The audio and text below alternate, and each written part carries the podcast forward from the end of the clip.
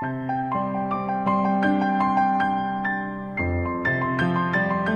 free，爱自由。大家好，我是主播小柯。让我们继续丰盛人生第一部分，传奇从平凡起步。一，从合益社区走出的小货郎。第二次世界大战时的生活。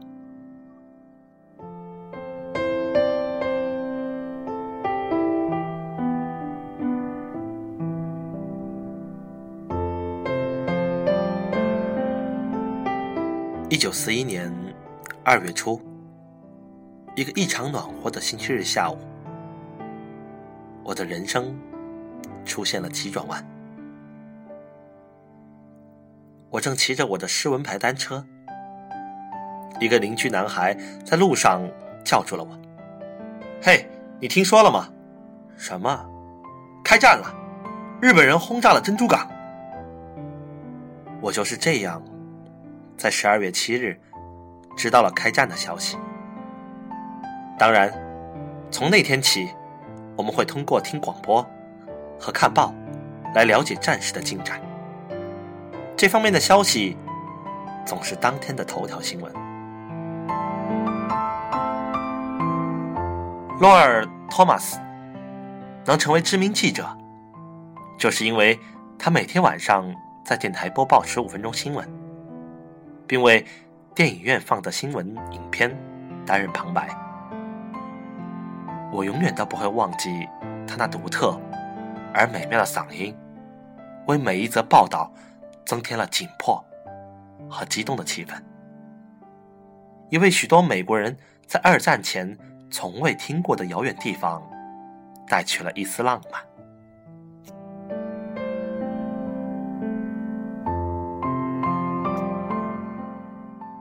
在我们因大萧条所经历的苦难过后，二战又造成了新的物资短缺情况。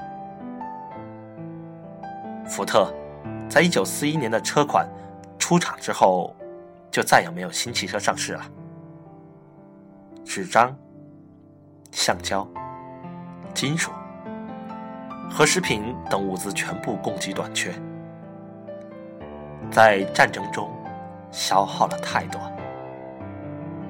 我们开辟了胜利果园，将农产品送到前线，购买日用杂货和汽油都要配用配给券。大家把自家菜园栽种的蔬果制成大量罐头。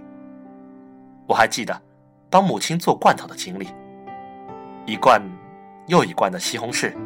酸黄瓜和其他罐头食品摆放在我们蔬果窖的木头架上。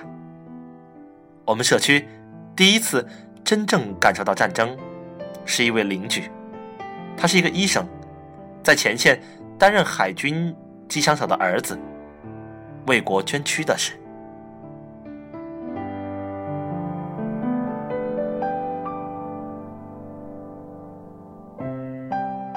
开始读高中，是我的另一个转折点。它让我学会勤奋学习、尽职尽责和正确决策。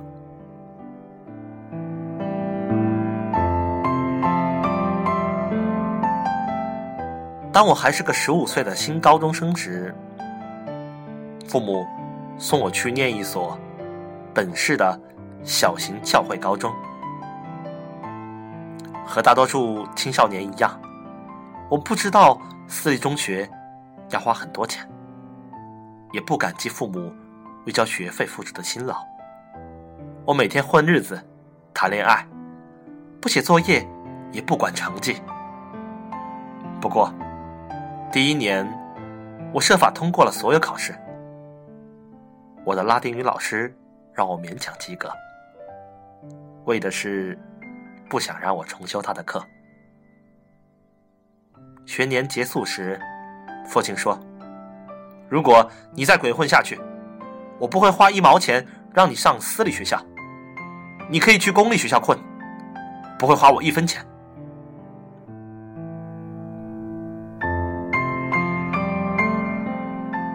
因此，来年他送我去了戴维斯职高学习电工技术。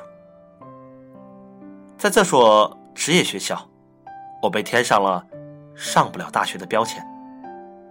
那一年，我过得糟透了，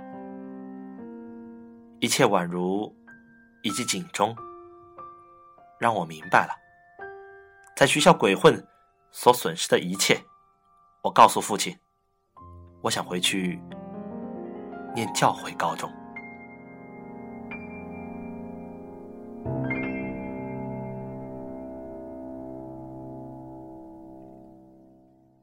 他说：“谁来出学费呢？”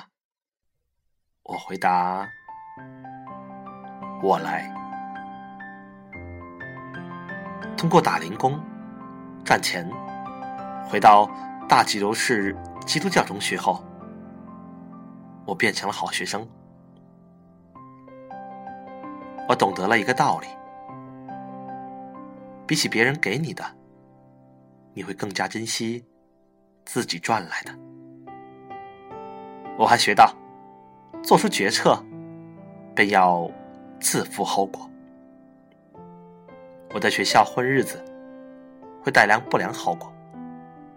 而我决定重读基督教中学，此为我一生带来了正面效果。